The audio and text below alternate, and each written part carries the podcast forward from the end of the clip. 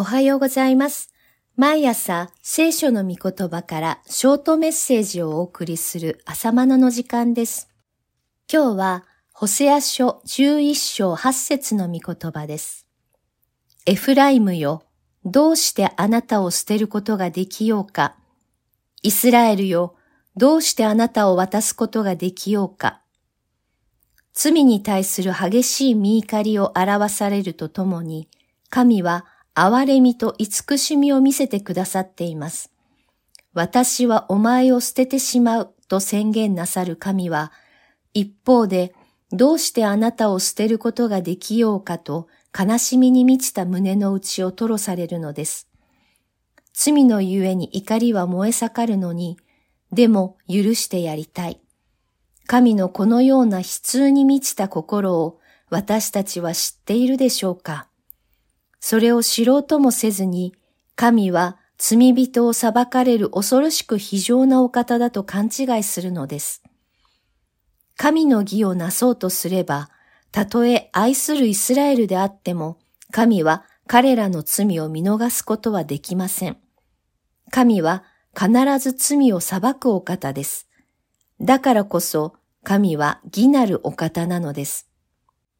しかし、神の愛をなそうとすれば、民を許し、罪から彼らを救い出さないわけにはいきません。でも、神の民だからとエコひいきで許すのであれば、神の義が成り立ちません。このように、義と愛は相反するのです。その両方の属性を合わせ持たれるのが神です。この相反する属性ゆえに、神はご自身の中で葛藤をもたらします。そんな心の内を、私の心は私の内に変わり、私の憐れみはことごとく燃え起こっている、と言われました。11章8節新海訳の方が伝わりやすいでしょう。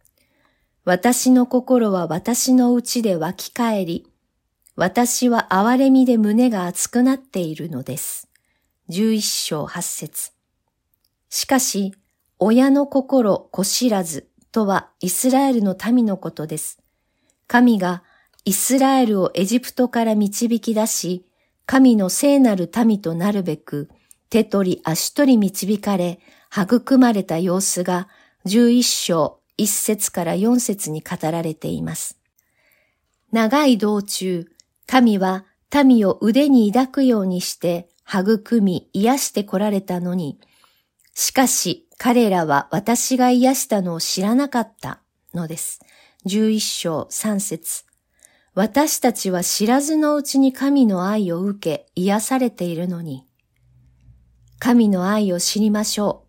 そして神の義を知りましょう。それが神を正しく知るということです。それではまた明日お会いしましょう。